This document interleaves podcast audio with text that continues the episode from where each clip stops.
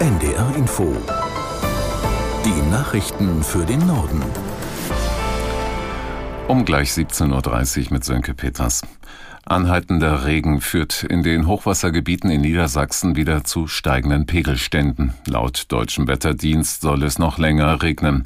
Wolfgang Kurz in Hannover zur aktuellen Hochwassersituation. Wenn die Prognosen so zutreffen, dann könnte an Hunte und Hase, dem nordwestlichen Niedersachsen, da könnten neue Höchststände erreicht werden. Und dann ist da eben die Frage, ob die Deiche das halten können. Rund 850 Menschen sind in Oldenburg auch schon darauf eingestellt, dass ihre Häuser evakuiert werden müssen. Am Abend werden dann nochmal neue Sandsäcke ausgegeben, allerdings abgezählt und begrenzt. Aus Frankreich sind heute Helfer in Niedersachsen angekommen, die einen mobilen Deich dabei haben. Da wird morgen entschieden, wo der zum Einsatz kommen soll. Und auch für die Oberweser erwarten die Behörden eine sich verschärfende Hochwasserlage. Und das heißt dann wohl auch neue Höchststände, sprich mehr Wasser als bislang. Auch an aller Leine und Oker steigt das Wasser wieder. Hier erwarten die Experten aber, dass es nicht wieder zu neuen Höchstständen kommt. Bei zwei Explosionen im Iran sind mehr als 100 Menschen getötet worden. Iranische Staatsmedien berichten außerdem, dass es auf dem Friedhof der Stadt Kerman etwa 200 Verletzte gegeben hat. Aus der NDR Nachrichtenredaktion Hauke Bülow. Auf dem Friedhof liegt der frühere Kommandeur der Auslandseinheiten der iranischen Revolutionswächter Soleimani begraben. Heute vor genau vier Jahren war der einflussreiche Top-General durch einen US-Drohnenangriff getötet worden. Bei einer Gedenkfeier am Mittag gab es inmitten einer Menschenmenge offenbar zwei Detonationen im Abstand von mehreren Minuten. Die Behörden gehen laut Medienberichten von einem Terroranschlag aus. Regierungsanhänger im Iran verehren Soleimani als Märtyrer. Er war zu Lebzeiten verantwortlich für die Militär Militärstrategie in der Region und hatte die Al-Quds-Brigaden unter seinem Befehl, die iranische Militäreinheit im Ausland. In seiner Heimat galt er zudem als Held des ersten Golfkrieges in den 80er Jahren. Der Chef der libanesischen Schiitenorganisation Hisbollah, Nasrallah, will im Laufe des Abends eine Rede halten. Darin wird er voraussichtlich auf den Tod eines hochrangigen Hamas-Kommandeurs reagieren, für den die Hisbollah Israel verantwortlich macht.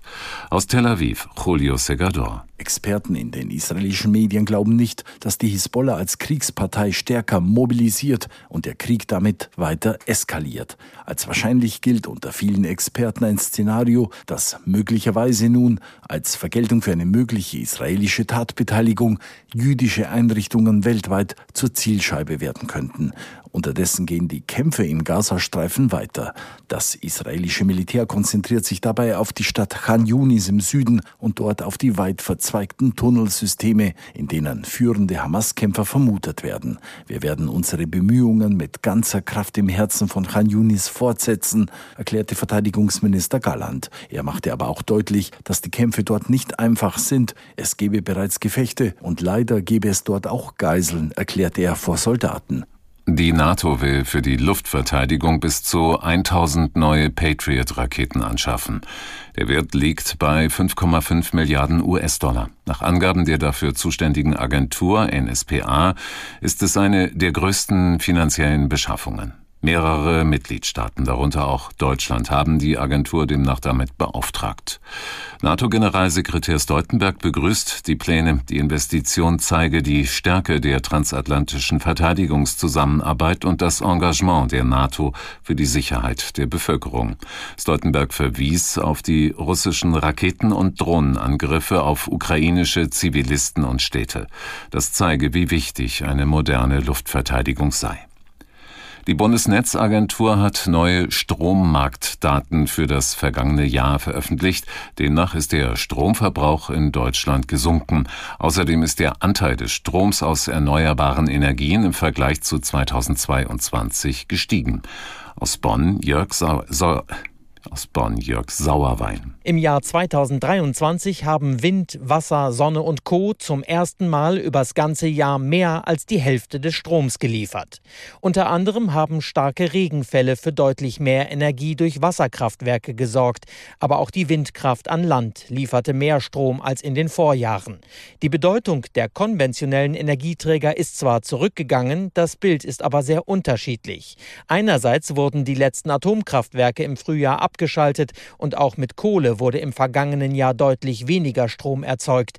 Andererseits hat Erdgas wieder eine größere Rolle gespielt, unter anderem weil die Gaspreise wieder attraktiver geworden sind. Der verstorbene frühere Bundestagspräsident Schäuble wird am 22. Januar mit einem Staatsakt gewürdigt.